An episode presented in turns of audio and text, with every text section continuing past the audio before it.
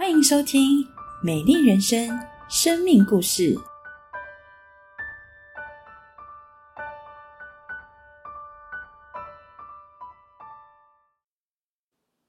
亲爱的家人朋友平安，我是佳琪。三十岁之前的我呢，我其实没有来过教会，我最会的就是专顾自己。我认为呢，只要我自己努力，我就可以得到想要的幸福。我也的确很努力的考上了建国中学，从台大研究所顺利的毕业，进入电子公司，成为电子新贵。而在情感上呢，我也很努力对待我的白雪公主，就是我旁边的这一位啊。我去当兵的时候呢，他让我很安心，没有发生兵变。在经过了爱情长跑十二年之后，我们决定要迈向婚姻，仿佛就像白马王子跟白雪公主一样，可以永远过着幸福快乐的日子了。但是呢，在大女儿愉悦出生后呢，美梦就破灭了。孩子出生三周之后，我就开始出现身体不舒服，我开始头昏头晕到那种无法出家门一步，想到我要出门，我就会有恐慌，心跳很快。怕光怕吵，所以家里需要跟鬼屋一样，没有声音，没有光。但有养过小朋友的就知道了，小孩子呢，怎么可能不吵闹呢？所以呢，我晚上睡觉的时候，手脚就不听使唤，一直在抖动。我发现，我再怎么样努力，我也没有办法控制我的幸福快速离开我。我以前呢，很努力，很努力得来的学历、金钱、爱情，都离我好远好远哦。我只感觉到我自己快要死了。那时候看着女儿在旁边熟睡的脸庞，我就觉得自己无法陪女儿长大了，我就会不自觉，我就会流下泪来。后来呢，经过很多检查后，发现这个就是自律神经失调。因为这个病呢，是我没有办法去工作，没有了工作，我就觉得我自己真是个无用的男人啊！你知道吗？这种状况呢，不是。只持续了一天、两天、一个月、两个月，而是我感觉我永远不会好了，我完全没有盼望了。亲爱的家人朋友平安，我是慧琪。结婚以后，一切都仍然按着韩剧的剧本演出，直到生完孩子第三周，佳琪生病了。但是呢，佳琪外表看起来都很正常，家人也都觉得佳琪看起来没有生病。我也不知道佳琪到底怎么了。他整天说这里不舒服，那里不舒服，没有办法做任何的事情。对于新手妈妈的我，真的打击很大。不但要照顾新生儿，还要每天看着、听着先生诉说身体的不舒服。虽然我在加护病房工作，是一位护理师，但那时的我真的生不出任何的同理心以及爱心。我只觉得非常的生气。我觉得他在装病。我觉得我能依靠的肩膀就要垮了。我很想逃，我好害怕面对这可怕又可怜的每一天。这也让我想起父亲去世前七年生病，全家陪伴照顾辛苦的日子。这个噩梦似乎又要重演了，又要临到我身上了。我真的不知道为什么会这样。该做的检查以及治疗都做了，也去庙里拜拜了，但是一切都没有改善。我好希望这只是一场梦。能不能回到过去？为什么又是我？我觉得一点都不公平。那时候呢，推小孩去公园放风，就是我能做到最大的事了。在公园当中呢，我遇到了吴爷爷哦，他跟我聊天，他告诉我耶稣一定会帮助我。那时候我就存半信半疑的心来到教会，在教会中呢，我遇到了国中的同学，他陪伴我读圣经。在陪读当中，我最喜欢的时刻。就是结束前，同学会帮我祷告，祷告呢使我内心平安。在主日的讯息当中呢，我听到了耶稣哦，他有医治的大能，而且呢，他会给我们永生，在永生当中是没有痛苦也没有眼泪的。所以呢，那时候我痛苦的内心终于看到了亮光。后来呢，我就加入了小组，在小组中弟兄姐妹啊，他们都很热心的那个陪伴我、关心我。让我这种内向、不喜欢与人建立关系的人呢，也渐渐融化了。我开始呢，愿意跟人去分享、学习、去爱人。哦，然后没有在没工作呢，在家休息了一年呢。我等到的呢，不是病突然好了，而是老同事呢邀请我去电子公司上班。我其实那时候身体状况还没有痊愈哦，我不知道呢我是否能承担。但圣经上说呢，靠着那加给我力量的，凡事都能做，我就去上班了。早上呢，我等捷运上班的时候呢，我需要离那个捷运的黄色警戒线很远很远，因为呢，我那时候啊头晕到我都会感觉我会从月台上掉下去。在上班工作的时候呢，我更是常常需要跟神祷告，求神赐给我力量，让我能够来度过这一天的工作。感谢神呢，虽然我每天我都觉得我自己撑不下去了，但是我依然能够靠着那加给我力量的神，我能顺利的继续工作。我是传统信仰家庭长大的孩子，遇到困难或抉择的时候，我会去拜拜，求神问卜。当先生走进教会之后，他开始读圣经。印象很深刻的一件事，先生问我：“你相信圣经中五饼二鱼可以喂饱五千人吗？”我说：“怎么可能？虽然对于信仰我并不了解，也不相信，但是因着想要支持先生，我愿意和先生一起走到教会，也一起参加小组聚会。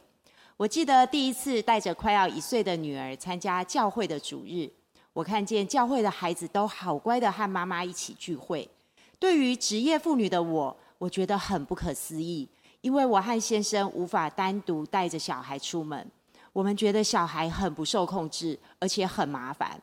但是啊，去小组聚会，我也看见小组的呃姐妹们，还有小组长的家庭，他们全职在家照顾小孩，全职照顾家庭，我觉得很羡慕这样的生活。但是我从来不觉得我自己可以离开职场。我也很希望我的孩子可以幸福快乐的长大。虽然对于信仰我不明白，但是圣经中有一句话打动我的心：马太福音十一章二十八节，凡劳苦担重担的人，可以到我这里来，我就使你们得安息。我好希望先生的病可以快点好起来。在那个二女儿于杰出生后呢？由于那时候有育婴补助可以申请，所以太太就请了半年的育婴假来照顾小孩。但是过了半年后呢，太太就找我来讨论，想要离职。她说呢，因为啊，成为那个家庭主妇呢，是她的梦想与期待。当时候呢，我就在想说呢，这样啊，家里就只剩下我赚钱了啊，这样很有压力耶。从前的我呢，只会想到自己的需要，我只会说三个字：在讨论。就弃之不理了，但来到教会呢，常常听到说，圣经上提醒我们要爱太太如同爱自己。我就思想到说，能如果呢，让太太能够完成梦想，应该会比家庭多拥有一些钱有意义的多。而且呢，在小组中看到许多的全职妈妈、家庭主妇呢，可以有更多的时间陪伴自己的孩子，很棒哎。在考虑祷告之后呢，就答应了太太的请求。本来以为这样子就家中太平了，但是呢，太太又提出说：“哦，想要搬出公婆家，去外面租房子住。”哇，这个我是妈宝呢，这样子 原本住在家里面，爸妈家可以不用做家事，这样出去住不就开始累了吗？而且又剩下我一个人赚钱，而且又要再多花一大笔的租屋的钱，这以前一定会被我否决的。但是呢，圣经也提醒到我们说呢，人要离开父母与妻子联合，应当要建立独立的家庭，而且站在太太的立场去想，住在别人家好还是会有一些别扭的吧。于是呢，在祷告后，我就答应了太太的要求，出外租屋，这应当是符合神的旨意了吧。但是呢，没想到家中正需要金钱的时候，公司突然就公布要裁员四百多人。明天早上呢，就请大家准时到公司公司等候发落。当天早上呢，大家就很安静的哈，一个一个呢就被叫到会议室里面了，就给了资遣费，然后又发一个大背带，就背自己的物品，然后公司还帮你请计程车，让你直接坐计程车离开。到了早上早上十一点，整个办公室超安静的，原来整个部门只剩下我一个人啊？什么？其他的同事都被支遣了，我觉得其他同事都很优秀的我感谢神哦，怜悯我，知道我现可能呢现阶段没有办法接受太多的挑战，让我能够安稳的养家。不用烦恼再去找工作，使我可以扛起家里的经济重担。在婚姻生活当中啊，我期待先生是个有肩膀的男人，但因着先生生病，这个梦想似乎就破灭了。其实，当我生二女儿的时候，我心里的压力、恐惧，哦，大过迎接新生命的喜悦以及开心。我告诉先生，只要将自己照顾好，不要让病情变严重，其他的我来就好了。因为先生的疾病，我们的婚姻关系是非常失衡的。我心中的恐惧也是我自己无法想象的，所以我变得很易怒、很骄傲。再加上我也有上班，所以我心中常常有不好的想法，就是我可以自己养小孩。每一周到教会听诗歌，我常常会流泪；听牧师讲道，让我心里有力量去面对下一周的生活。在圣经创世纪二章二十四节，人要离开父母，与妻子联合，两人成为一体。哥林多前书十三章四节，爱是恒久忍耐，又有恩慈；爱是不嫉妒，不自夸，不张狂，不做害羞的事，不求自己的益处，不轻易发怒。凡事包容，凡事相信，凡事盼望，凡事忍耐。爱是永不止息。我在一切困难痛苦当中，我只能学习祷告。我也告诉神，我好想要自己带孩子。我好希望教会的聚会我都可以参加。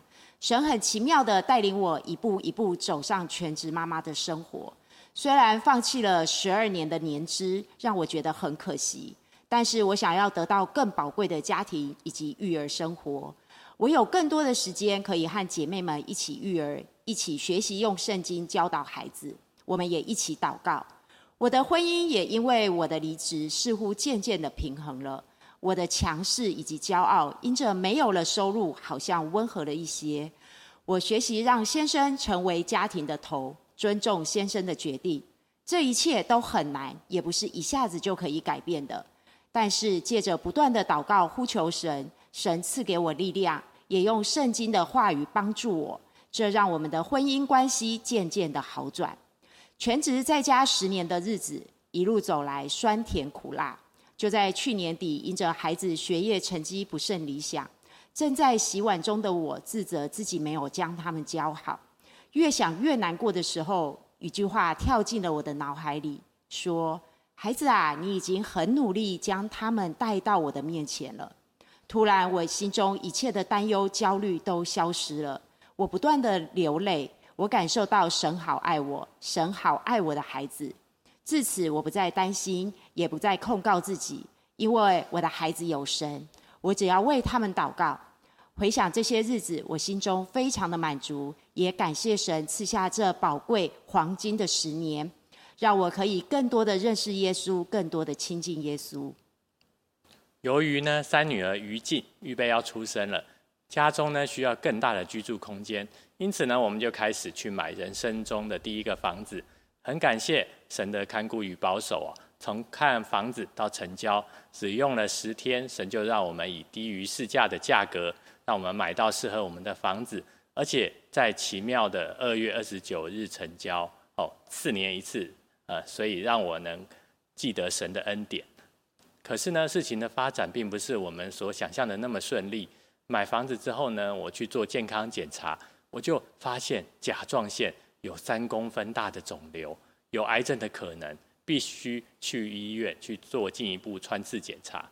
而且呢，我的工作呢就被调到一个新的单位，而新单位那个主管直接就跟我说：“哎，从现在开始啊，你什么事情都不用做了，你就等着被公司支钱吧。”这时候，新房子开始有贷款要还，而且新房子还要进行内部的装修，都需要钱，然后又没有了工作。又看到了太太大着肚子，全部加在一起，真的很麻烦、很痛苦。虽然眼前一切都不好，但信主多年后呢，我心中开始愿意相信哦，神应该是会有美好的带领。果然呢，神的带领呢，总是超过我所求所想的。由由于呢，工作等着被支遣，所以呢，什么事情都不用做。因此呢，我有许多的时间呢，去思考家中要如何的装潢。可以让孩子们可以能够玩得很开心，而且呢，我也可以从容的去安排时间，去医院做甲状腺的穿刺检查。在这个痛苦、忍耐、祷告、等待三个月之后呢，我工作不用被支遣了。甲状腺的穿刺检查结果也是属于良性的肿瘤，而我们的房子呢，装潢也平安顺利，成为孩子们的快乐天堂。最后要跟大家分享呢，跟随神呢，不是所有事情从此就会一帆风顺，但是呢，跟随神呢，我们就会经历到日子如何，力量就如何的恩典。不论我们处于平安或艰难呢，神都会陪伴我们同行的。祝福正在观看这支影片的您，能够经历到这一份从天而来的爱与盼望。亲爱的朋友，亲爱的线上布道会的家人们，平安！我们感谢神，让我们可以听到一个非常美好的故事。我们今天也要跟大家分享上帝宝贵的真理。我们看见，在许多时候，我们都期待我们的生活、生命是无忧无虑、无病无灾的。但是人有旦夕祸福，天有不测风云啊！我们看到意外总是悄悄的找上门，令人措手不及，饱受折磨。我们更看见，在呃许多时候，我们要面对的人的一些无奈。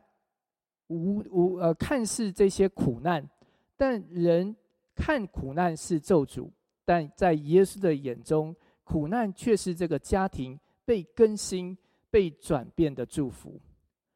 许多时候，我们看不到前方的道路、前方的方向，但是在这个绝境当中，在人的尽头却是神的起头。